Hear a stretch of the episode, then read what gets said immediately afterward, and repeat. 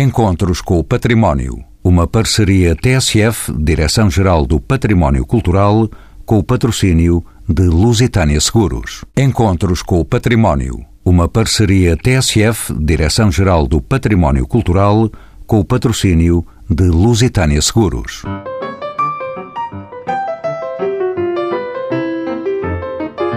Hoje trazemos um nome um pouco estranho aos encontros com o património. O DOCOMOMO, que é o acrónimo de Documentação e Conservação de Edifícios, Lugares e Conjuntos Urbanos da Arquitetura do Movimento Moderno. Assim, DOCOMOMO, para nos entendermos, Documentação e Conservação do Movimento Moderno sob a presidência da professora Ana Tostões, desde 2010 e com sede no Instituto Superior Técnico na Universidade de Lisboa, o Docomomo Internacional é uma organização não governamental, sem fins lucrativos, iniciada na Holanda em 1988. A sua dimensão plural e interdisciplinar reúne historiadores, arquitetos, urbanistas, paisagistas, estudantes e professores. Na próxima semana decorrerá em Lisboa, na Fundação Carlos de Gulbenkian, o Seminário Internacional Docomomo, que terá como tratado a reabilitação e o reuso da arquitetura do movimento moderno.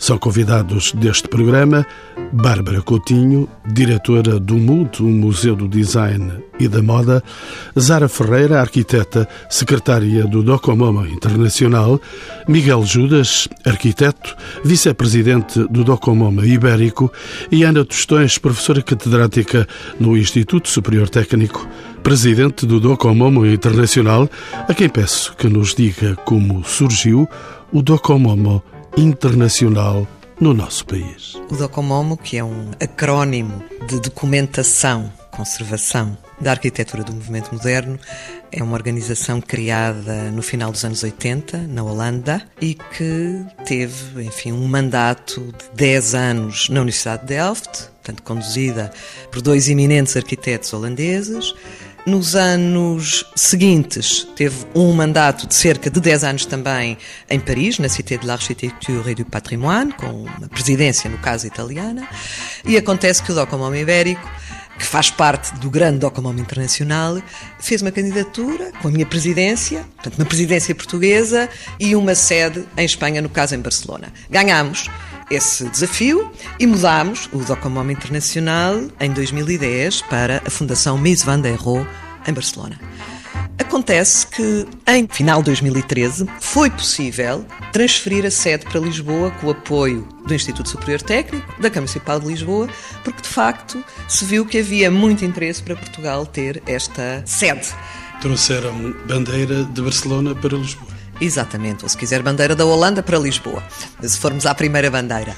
E de facto tem sido muito importante este trabalho que ficou muito mais ligado às universidades a partir desta sede no seio de uma escola, com o apoio de uma cidade, a cidade de Lisboa, e isto tem permitido fortalecer os laços. Neste momento o Docomomo agrupa 70 países do mundo, em todos os continentes.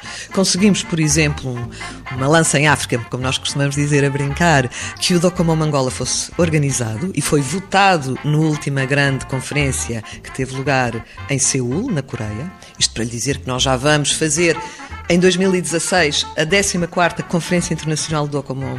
Portanto, já fizemos 13 conferências, sendo que eu já fiz 3. E já dissemos que a arquiteta Ana Tostões é a presidente do Docomom internacional. Na história contemporânea, em que o tempo corre tão mais rápido, deixamos de referir estilos para citar movimentos estéticos. Diga-me, Ana Tostões, se existiu por parte dos artistas e arquitetos portugueses adesão a este movimento moderno. Claro que sim, aliás, estamos num ano especial, o ano em que celebramos Orfeu, Portanto, é o sinal de que Portugal esteve a par do mundo e foi capaz de ser vanguarda. É evidente que em campos tão precisos e que têm a ver enfim, com envolvimentos sociais da comunidade, financeiros, políticos, como é a prática da disciplina da arquitetura e da construção, ou seja, nós para construirmos temos que ter dinheiro, vontade e encomendadores. Estes processos às vezes são, digamos que, mais lentos. E podemos dizer que este movimento moderno, que o MOMO da palavra documentação e conservação, reúne, tem de facto a sua grande explosão na Europa Central e não nos países periféricos. E o que é muito interessante e que tem sido o trabalho extraordinário do Docomomo é o de perceber que há outros modernos que não têm que ser exatamente iguais aos da Alemanha dos anos 20 ou da Suíça dos anos 30, que há especificidades, ou seja, há maneiras de responder ao desafio da sociedade contemporânea, que é disso que trata a arquitetura moderna, é, no fundo, responder à industrialização, aos novos costumes, às novas maneiras de viver. Sei lá, por exemplo, o Estatuto da Mulher mudou imenso no século XX. As casas mudaram também por causa desse estatuto. E esse é um movimento moderno? E esse é um movimento moderno. O movimento moderno é encarado, enfim, atrevo-me a dizer, pelos membros do Docomomo, tal grupo que inclui 70 países neste momento, 70 países do mundo, e nós temos o maior orgulho, porque desde que a presidência é portuguesa conseguimos juntar mais de 10 novos membros entre, se quiser, a Arábia, a América do Sul, a Ásia. A China entrou já no meu mandato, por exemplo, e África, porque eram de facto os continentes que não estavam também representados. Mas para responder à pergunta que me fez em relação se é esse o movimento moderno, a ideia do Docomomo é de que a arquitetura, o, o, modo de fazer cidades, digamos, como a técnica responde às necessidades contemporâneas, que faz casas, faz escolas, faz hospitais, faz centrais de caminhonagem, faz estações de caminho de ferro, faz aeroportos por aí fora. Isto é uma lista infindável. Essa resposta é diferente em todos os países, portanto, temos um dado local muito importante, mas também temos, digamos que, uma unidade que vai, digamos, balançando este modo de produzir. E por isso, respondendo à pergunta que me colocou muito bem, não falamos jamais de estilos, falamos de modos de responder de uma maneira, se quiser, eficaz, competente, racional às necessidades da vida das pessoas. Arquiteto Miguel Judas, nova presença nos encontros com o património, é o vice-presidente do Docomomo Ibérico. Diga-me, Miguel Judas, como se processava em Portugal entre 1925 e 1965 o acesso aos princípios, valores e exemplos construídos pela Europa, porventura, através de viagens, da leitura de revistas. Como é que acontecia isso, arquiteto Miguel Juntas? Acontecia precisamente como disse, através de viagens, revistas. Há alguns autores, não particularmente modernos, mas que de alguma forma assinalam esses eventos das viagens como mecanismo de importação digamos, de diários que se viviam já pela Europa. O Raulino é, é um exemplo desse. E depois, um que vem a ser francamente importante para a modernidade durante o século XX da arquitetura, que é o Cal do Amaral, faz investidas pela Europa Central, precisamente para ver o trabalho que ia sendo feito. Particularmente na Holanda, há uma viagem à Holanda do Cal do Amaral que é absolutamente fundamental. Depois há, a certa altura, também um certo alinhamento ideológico da nossa ditadura com outras ditaduras do sul da Europa que ajuda que algumas vanguardas se instalem por via da própria ditadura. Isto é, no início do século, a própria política do Estado Novo implica uma espécie de projeção de uma realidade nova que impulsiona de alguma forma a existência de uma nova estética, se quiser. Também foi um fogo fato é preciso dizer que o Estado Novo rapidamente se tornou um Estado velho, no sentido de se tornou também depois uma força de imenso conservadorismo. E outros Estados foram eliminados. Exato, verdade. Felizmente. Mas, eh, voltando à sua pergunta, de facto, a partir de certa altura, esse alinhamento ajuda a algum tipo de contacto com o exterior e a partir de outra altura, o fenómeno é precisamente inverso. É, há, há uma maior dificuldade não em importar as ideias, mas pô-las em prática. Ainda tenho mais duas convidadas, mas ainda gostava de saber da Ana Tostões. Quando é que começam a existir em Portugal obras que se denotam influenciadas pelo movimento moderno? Eu acho que é importante referir que consideramos o movimento moderno, no fundo, uma ação em três direções ou com três vetores. Por um lado, é o modo de pensar, de construir novas formas, novos espaços que respondem a novas funções. Funções que, se calhar, no século XIX não existiam, por exemplo. Podemos dizer que a habitação para o maior número a habitação para todos, os arquitetos começarem a ter a consciência que têm um papel e uma missão importante no quadro da habitação, é uma novidade do século XX. Até lá isso não acontecia. Os arquitetos trabalhavam para o poder, faziam os grandes palácios, não faziam a casa para todos. Isso é uma grande novidade. Portanto, novas funções em velhas funções, por um lado. Depois temos um outro vetor que é o vetor técnico, ou seja, o desafio extraordinário dos novos materiais. Primeiro com o ferro, depois com o botão armado, e não só. E as tecnologias e as técnicas, estou a falar de elevadores, de campainhas, podemos construir na altura. Portanto, houve uma revolução enorme que, que, surge a partir da Revolução Industrial e da Revolução Francesa. E, finalmente, um terceiro vetor que é um vetor ideológico e que tem a ver com uma consciencialização muito forte dos arquitetos em relação ao que pode ser a missão deles na comunidade e na sociedade. O arquiteto Nuno Titónio Pereira é, sabemos todos nós, um exemplo maior dessa ação mas também o, o Calho do Amaral que acabámos de falar. E foi esse congresso de 48 que também, de certo modo, elevou ainda mais a presença dos arquitetos da sociedade portuguesa. Exatamente, o Congresso de 48 foi muito importante e podemos dizer que a partir daí estes três vetores do movimento moderno são de facto assumidos pela arquitetura portuguesa. Mas temos que ser justos e dizer que houve uma geração modernista anterior que começa a operar nos anos 20 e temos o Capitólio, inaugurado em 1929. Temos o pavilhão do rádio no Instituto Português de Oncologia, inaugurado em 28.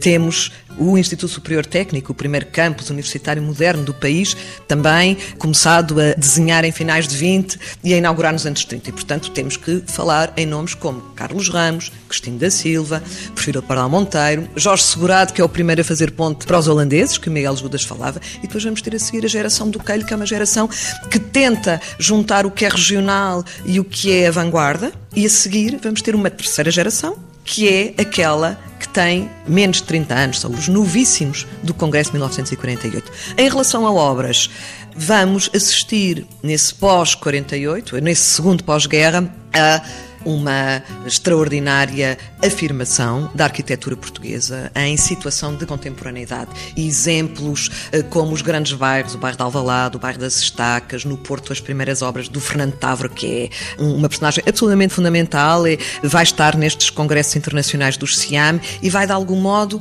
confirmar o que foi o mandato e, se quiser, a, ação extraordinária do Carlos Ramos de Lisboa, que vai para o Porto dirigir a escola a partir de 40. Bárbara Coutinho, bem-vinda. É historiadora da arte, diretora do Museu do MUD, de novo nos encontros com o património. Diga-me se o movimento moderno está presente em Portugal apenas na construção arquitetónica ou alastra a outras artes? Bom, exatamente, há pouco a arquiteta dos Sonhos referiu que estamos a celebrar o ano do Orfeu.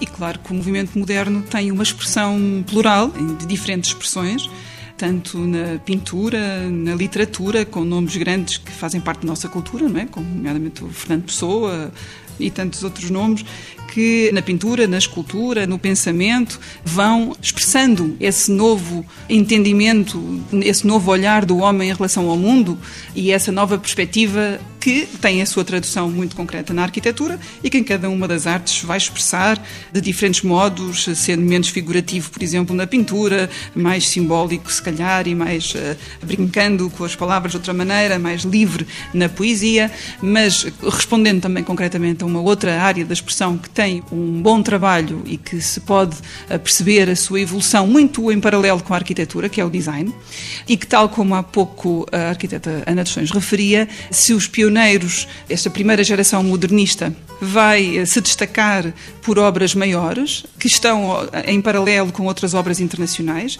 Também são esses arquitetos que vão começar eh, a experimentar, diria eu, os novos materiais e recordo, por exemplo, aqui da Charlotte Perriand, uma arquiteta e designer não portuguesa, evidentemente, francesa, mas tinha esta frase que me parece muito eh, particular daquilo que também vão ser os destinos do design. Ela dizia que o aço tubular tinha sido para o design aquilo que o betão tinha significado para a arquitetura, que era uma nova possibilidade técnica e uma nova expressão material que, de alguma forma, exigiu e foi um desafio para que os criadores pensassem em novas formas, mais depuradas, mais desornamentadas, mais funcionais, mais racionalistas.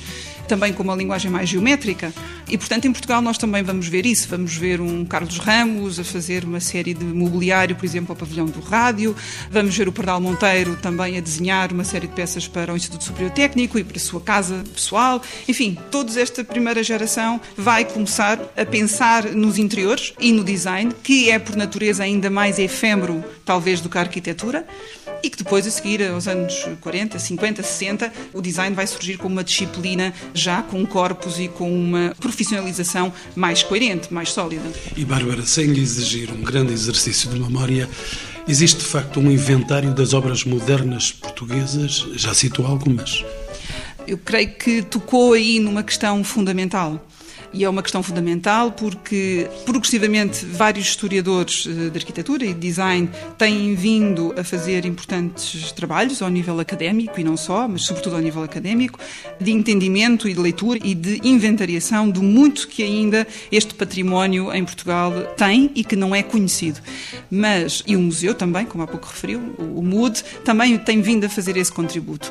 Creio que no âmbito e no seio do Docomomo podemos fazer mais e o Docomomo tem vindo, e a arquiteta Ana Tostões poderá explicar bem melhor do que eu, a ter um papel fundamental em termos internacionais, em obras de restauro, de reabilitação de diferentes peças icónicas e casas e edifícios que têm vindo a ser alvo desse processo de reabilitação, que é um processo muito rigoroso e com uma série de questões que são colocadas, tanto em termos funcionais, materiais, eh, também ideológicos, mas em termos nacionais é a nossa intenção começarmos a propor e a desenvolver um trabalho trabalho dentro do Docomomo que se foque ainda mais sobre o que é o design moderno, não só em Portugal, mas também no resto dos países e dos parceiros que fazem parte do Docomomo. Outro nome ainda nestes encontros com o património, Zara Ferreira.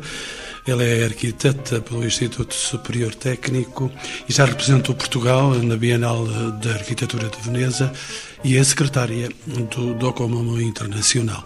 Tendo em conta que a baliza cronológica considerada para o estudo do movimento moderno tem início em 1925 e termina cerca de 1965, já aqui o dissemos também, Estão rastreadas obras portuguesas apenas no território nacional ou a produção estende-se aos países africanos com administração portuguesa até ao final dos anos 70 do século XX?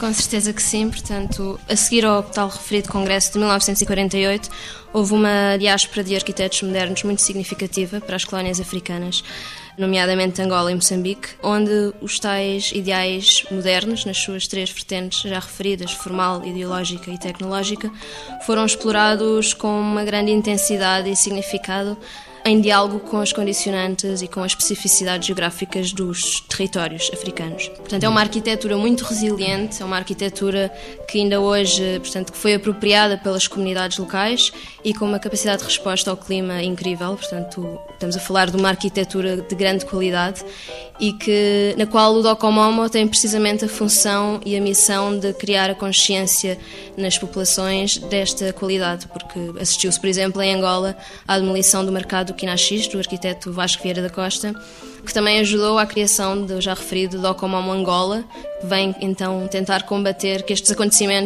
não, não aconteçam. E Miguel Judas, deixe-me voltar a si. Podemos dizer que existem novos materiais de construção associados a esta nova linguagem e forma de pensar a arquitetura? Sim, com certeza. Eh, aí estamos sempre num, um bocadinho naquele jogo do ovo e da galinha, não é?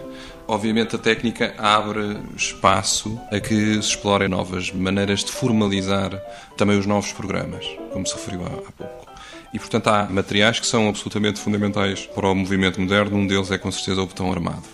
E só o desenvolvimento da tecnologia do botão armado, ao longo do tempo, vai permitindo também uma expressão formal bastante diversa. Portanto, ele começa por ser uma coisa muito mais estrutural do que aparente, e a determinada altura ele é absolutamente cru na sua expressão, quase uma verdade material absoluta. Brasília é um bom exemplo disso. E isso é possível com o desenvolvimento tecnológico. A própria tecnologia do botão armado vai sendo afinada com o uso do material. Era um material muito novo no início do século passado, do qual se conhecia muito pouco. O próprio comportamento do botão armado, a determinada altura, era feito com suposições e não com experiências testadas. Não é? Portanto, o tempo ajudou a refinar esse uso. Outras tecnologias, como a do vidro, vai permitindo aberturas eh, mais amplas, isso influencia também a, capacidade de explorar a expressão espacial dos edifícios. Arquiteta Ana Tostões, pareceu-me há momentos querer intervir quando tinha a palavra a arquiteta Zara Ferreira. Enfim, queria chamar a atenção para o facto de África, de facto, digamos, o continente negro, declarado negro nos anos 60, eh, enfim, naquela década das libertações e da criação dos novos países. Mas continua a ser a África negra. Claro, continua a ser a África negra, sendo que neste momento.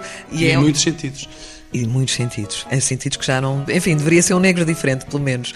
Dizer que tem sido de facto alvo eh, em todo o mundo, e o Docomom está muito atento a isso, de investigações por, eh, enfim, diversas escolas, diversos autores, de tal maneira que isso justificou termos realizado um Docomomo Journal, que é a nossa revista, dedicado à questão africana.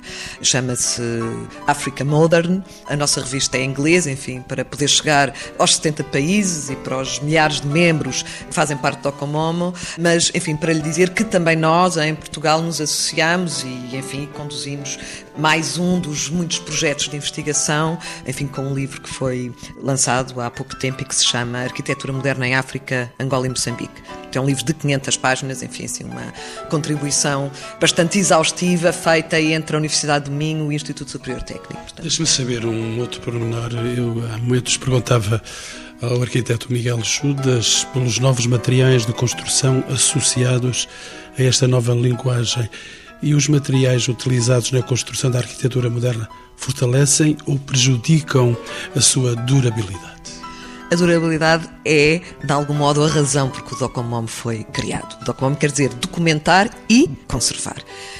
E eu acho que é muito interessante dizer que em 2014, em setembro, na 13ª Conferência do Docomom Internacional, com todos os países reunidos, nós fizemos uma adenda à Constituição do Docomom.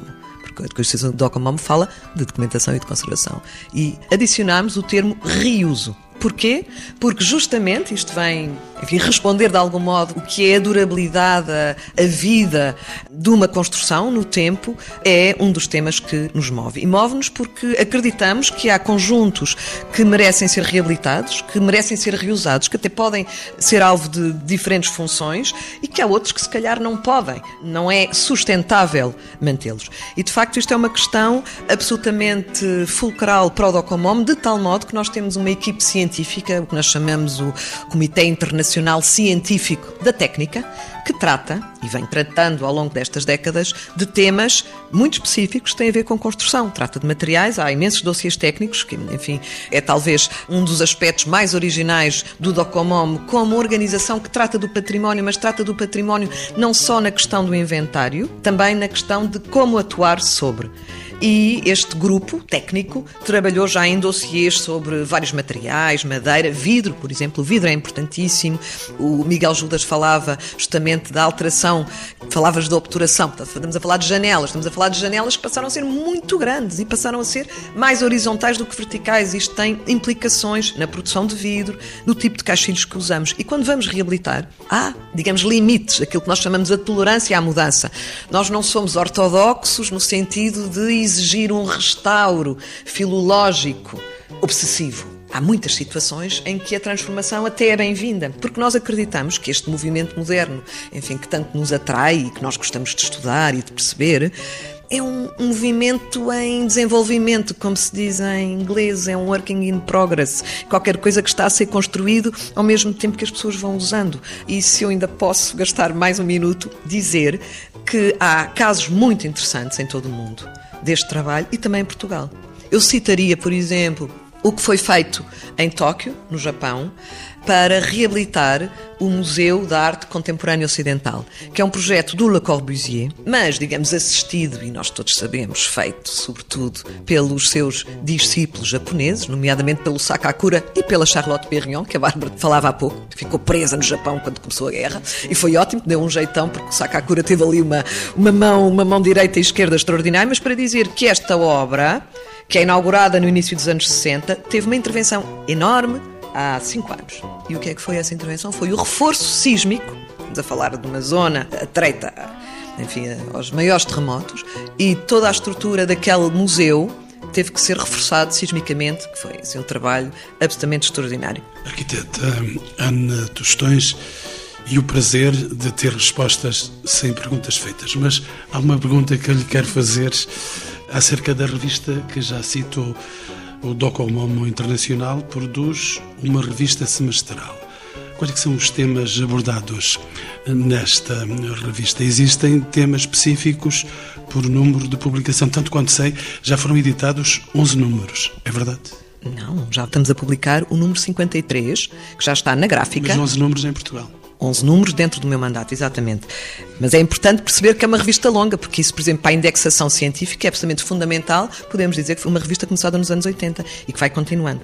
Agora, quais foram as transformações que nós introduzimos na revista desde 2010, quando Este movimento de ideias, todo este prazer de viver este tempo moderno, passa com certeza por dentro das páginas desta revista. Passa, claro. E nós, a partir de 2010, passamos a tornar a revista temática. Primeiro número, Arte e Arquitetura. Editor convidado, chileno, Horácio Torrente. Número seguinte, Moderno e Sustentável. Editor convidado, Theo Proudhon, Estados Unidos. Número seguinte, Pontes e Infraestruturas. Editor convidado, Caio Tekenuche, Ola Vendenbrunn, Japão-Dinamarca. Tratamos de pontes também e de infraestruturas. E tivemos grandes engenheiros, o Jürgen Konzett, por exemplo, que é o o engenheiro papa da, das pontes na Suíça atual, a escrever um artigo para nós. Portanto, nós estamos sempre entre o que é o património, mas o que é o futuro. Porque só nos interessa património se estivermos a pensar no que pode ser as cidades, a arquitetura, a sustentabilidade do mundo no futuro. Estamos agora a produzir, estará pronto no seminário, terá lugar no dia 27 e 28 de março na Fundação Gulbenkian, o número 52, que é dedicado a obras de reuso fora da Europa. Exemplos extraordinários na América do Sul, na Ásia e vai ser lançado em março. Já estamos a trabalhar no próximo, no número 53, onde vamos celebrar os 50 anos da morte do Le Corbusier, procurando fazer um trabalho novo, ou seja, não vamos buscar os grandes estudiosos Le Corbusier, que são maravilhosos, nós gostamos imenso dele, mas vamos querer dar lugar aos jovens. E então conseguimos identificar uma série de gente nova para escrever sobre o que são as intervenções de restauro, de renovação nas obras do Le Corbusier. Miguel Judas, também sabemos que a par da publicação desta revista semestral de que falou a arquiteta Ana Tostões, são também publicados com frequência estudos específicos relativos a inventários temáticos. Em que programas arquitetónicos estão representadas obras portuguesas? Bem, obras portuguesas estão representadas em todos. Basicamente, e voltando aqui ao dó do Docomomo, isto é, à documentação, parte do trabalho é precisamente de reconhecimento do património existente. E aqui, quando digo património, não é património classificado, é num, digamos, num, num registro mais amplo. Esse reconhecimento é feito mantendo um registro global e depois três registros temáticos. A habitação, que, como a arquiteta Ana Tostões referiu, é absolutamente fundamental, a transformação do movimento moderno do habitar é um dado fundamental. A indústria, que é um programa também singularmente tratado durante o movimento moderno, e os equipamentos, os equipamentos coletivos, que são de facto também uma inovação dos tempos modernos, e são estas as grandes temáticas que nos, nos servem de base para os registros. Miguel eh, Judas, explique-me aqui um pormenor desta situação. Não existe, até à data presente, uma delegação do Commonwealth Portugal, apesar eh, da presidência, nestes últimos anos, da arquiteta Ana Tostões. Acontece com a maioria dos países aderentes a esta ONG, com repercussões multinacionais. Entretanto, existe o Docomoma Ibérico, que representa Portugal e Espanha, e de que, tanto quanto sei, o Miguel Judas é o vice-presidente. Como é que se processa esta ligação, Miguel? Bom, digamos que esta vinda do Docomomo para Lisboa é posterior à existência do Docomomo Ibérico. Não é? Portanto, nesta realidade, Portugal, de alguma forma, aparece no Docomomo como parte de um chapter, é, é um capítulo, como se chama, dentro da organização, ibérico, portanto, enquadrado neste perímetro. E isto tem muito a ver com a economia de meios, não é? Havia muito mais meios à escala da Ibéria para conseguir fazer este trabalho de documentação, inicialmente e depois uh, os trabalhos subsequentes. Entretanto, esta realidade nova A rede internacional ter sede em Lisboa é muito recente, como a arquiteta Ana Tostões explicou. A arquiteta Ana Tostões ia dizer? Eu ia só, digamos, precisar que eu sou presidente do Docomom Internacional graças ao apoio que tive do Docomom Ibérico. Ou seja, eu durante muitos anos, durante mais de 10 anos, fui, digamos, a delegada técnica de Portugal no Docomom Ibérico. Portanto, o que fez com que trabalhei justamente nos inventários que o Miguel Júlio estava a falar, da indústria, da habitação, dos equipamentos com os companheiros espanhóis. É que, de vez em quando, nós somos beneficiados pelo facto de termos uma companheira aqui ao nosso lado que se chama Espanha. Claro que sim. Fizemos trabalhos únicos em conjunto e com vantagens não só para nós, como com vantagens para justamente essa companheira do lado de Espanha. Ou seja, se a Espanha tivesse feito sozinha este trabalho, não teria a riqueza que adquiriu por estar com Portugal. Porque uma das razões para a constituição do Docomão Ibérico foi que entendemos que era mais útil para este trabalho de levantamento da arquitetura do movimento moderno juntar dois países que tinham histórias tão paralelas: franquismo, salazarismo. Ou seja, como justificar que um movimento, que é um movimento, se quiser, democrático, consegue exercer e ter resultados em países que não são democráticos.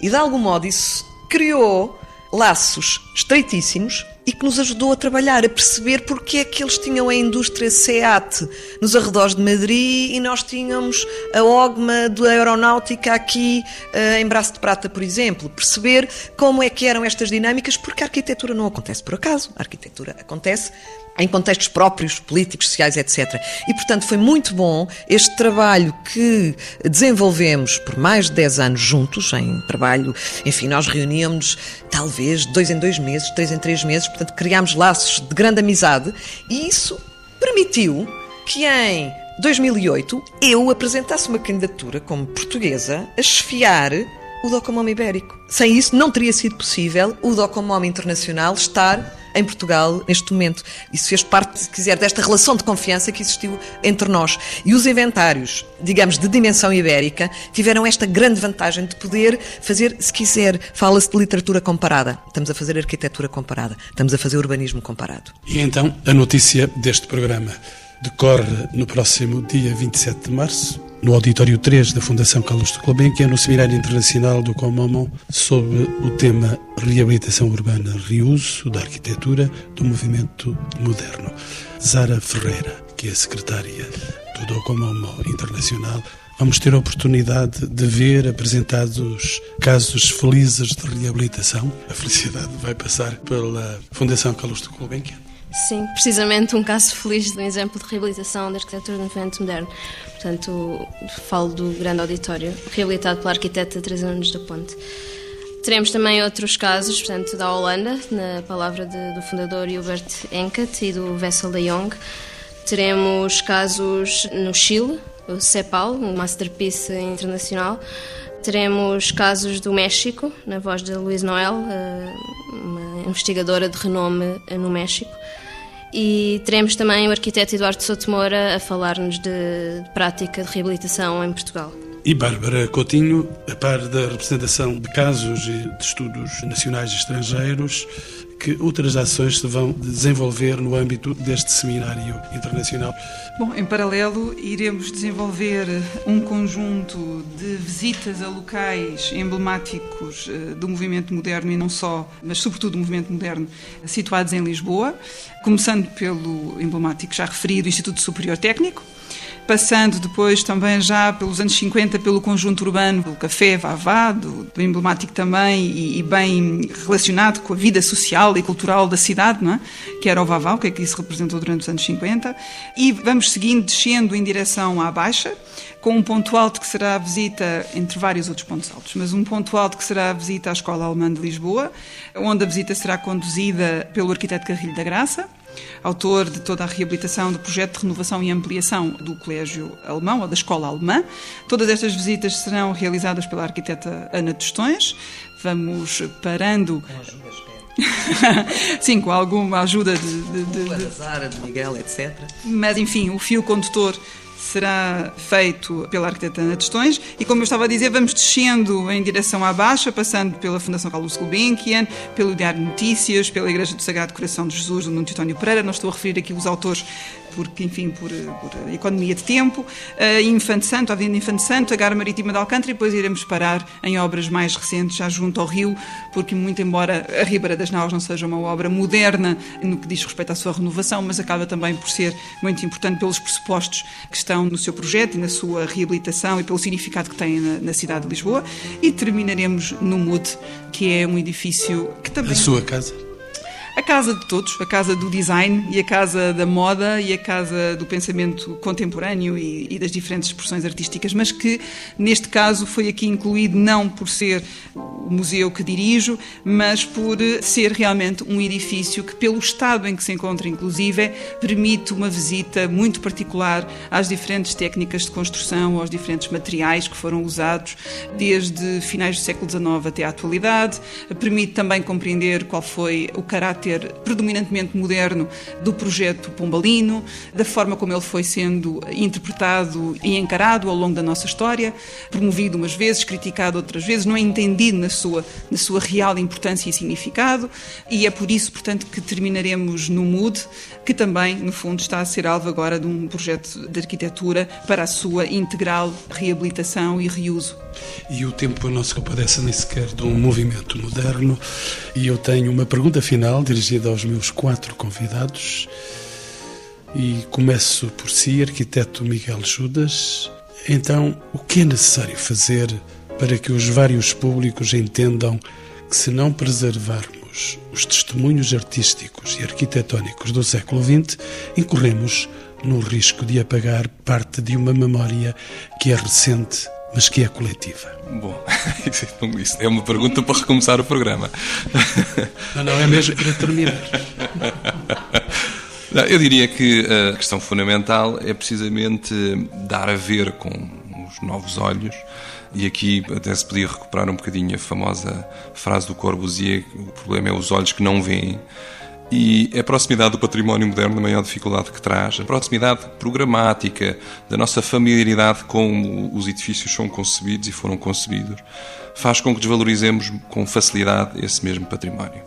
E a grande dificuldade é precisamente trazê-lo à luz da população como algo que é irrepetível, de uma certa forma, e fundamental para as gerações futuras construírem o seu próprio património, porque o património constrói-se e destrói-se todos os dias.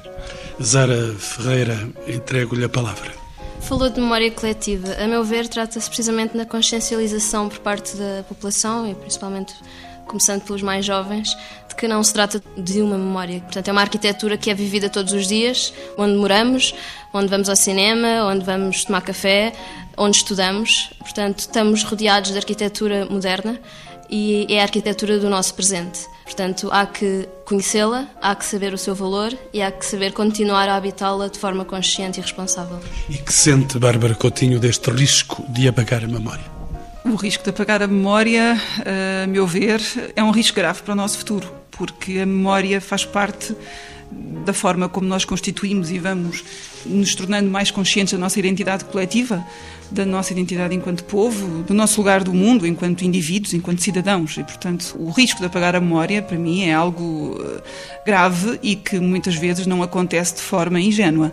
Portanto, eh, voltamos um pouco à pergunta que me fez há pouco, quando esta iniciativa de dentro do Docomomo nós tentarmos promover uma inventariação, uma documentação e uma disseminação ainda com mais força do que aquilo que o Docomomo tem vindo a fazer no que diz respeito ao design, na Europa e não só, no resto do mundo, prende exatamente com isso porque estamos a falar, se já temos, infelizmente, presenciado crimes patrimoniais ao nível da arquitetura, e, e infelizmente ainda assistimos isso em Lisboa e, e em Portugal e um pouco por todo lado, em termos do design de interiores e em termos do design, ainda há uma maior efemeridade e uma menor consciência do significado e da importância que é preservar, mas não para preservar eh, liofilizando, mas para o entender, para o estudar, para o compreender e para uh, saber habitar com ele e aprendendo melhorar. E esse reuso é fundamental, tendo em conta um respeito da nossa memória e da nossa história. A arquiteta Ana Tostões, ela é professora catedrática no Instituto Superior Técnico e é, como dissemos desde o princípio do programa, é presidente do Docomomo Internacional. Ana Tostões, tem uma natural sensibilidade para este eventual apagão da memória o património merece mais? O património e a nossa memória merece ser eh, preservada porque faz parte da nossa cultura e sem memória não existimos. Eu gosto sempre de dizer uma máxima de que como é que podemos imaginar um país sem pensar na sua arquitetura? Não existe o país. E acreditamos que o nosso trabalho, não só o de chamar a atenção para edifícios conjuntos que estão em perigo, e temos sido muito bem sucedidos, em alguns casos, mal noutros. Temos um, um caso muito, muito, muito interessante, muito recente, a Torre Chukov, que é, digamos, a Torre Eiffel de Moscovo, que ia ser destruída eu, enfim, tenho grande orgulho de dizer que tive uma resposta do Monsieur Putin, que nos respondeu. Docamon me escreveu uma carta a dizer como é que é possível, Sr. Putin, que o senhor deixe destruir algo que é memória da sua cidade e, enfim, no fundo, anular uma memória para as futuras gerações. E tivemos uma resposta do Putin. Nós ficámos admiradíssimos como é que era possível uma coisa destas. Mas, portanto, nós batemos em relação a todo o mundo, quer seja com a Rússia, quer seja com Hong Kong. Tivemos uma campanha também enorme em relação a Hong Kong. Há muitas coisas que se perdem recentemente recentemente perdeu-se uma obra do PRE no Cairo, que era uma coisa fabulosa, enfim, um manancial imenso de situações em que nós estamos sempre em grande atividade, portanto, o nosso trabalho é um trabalho a, a 200%, porque não, não podemos perder mesmo tempo. Mas, para além disso, é importante também dizer que essa memória tem que ser inspiração para o futuro, tem que ser inspiração para os arquitetos e para a arquitetura do futuro. E que ela é feita, muitas vezes, com obras que acabaram por entrar não só na listas do património, mas mais do que isso, entraram no coração das pessoas. Portanto, fazem parte do que é a partilha de uma comunidade em relação aos seus bens. Isso é património. estou a lembrar-me da Casa de Chá do arquiteto Cisa Vieira, por exemplo, das piscinas de Leça. A Casa de Chá foi recentemente restaurada pelo próprio arquiteto. Estou a lembrar-me de uma obra muito menos conhecida, que é a Casa das Marinhas, do arquiteto Fiana de Lima, em Esposente, por exemplo, que foi excelentemente restaurada por uma equipe da Faculdade de Arquitetura da Universidade do Porto. Estou-me a lembrar da Igreja do Sagrado Coração de Jesus, do nosso querido Nuno Teutónio Pereira e, e Nuno Portas, que neste neste momento tem à sua frente um padre extraordinário que percebe que tem um espaço especial nas suas mãos. Há obras extraordinárias no âmbito do design, a Bárbara já falou um pouco sobre isso, mas também das artes decorativas, da cerâmica. Estamos a lembrar, por exemplo, dos azulejos da Maria Calho, que felizmente já é muito mais conhecida em Portugal e no mundo, graças a uma excelente exposição feita pela Presidência da República. Por exemplo, as estações de metropolitano feitas por aquela dupla, o arquiteto Francisco Calho do Amaral e a sua mulher Maria Calho. Eu gostava de poder, e faço aqui um apelo, estou a aproveitar a rádio para isso, porque é que não restauramos a estação que resta, que é dos Anjos, para mostrar como foi pensado o metropolitano Lisboa nos anos 50. Estou a falar de memória, mas também estou a falar de ensinamento, de mostrar aos jovens arquitetos como tão pouco se pode fazer tão bem. E se restaurássemos os Anjos, teríamos, no mínimo, uma arquitetura celestial.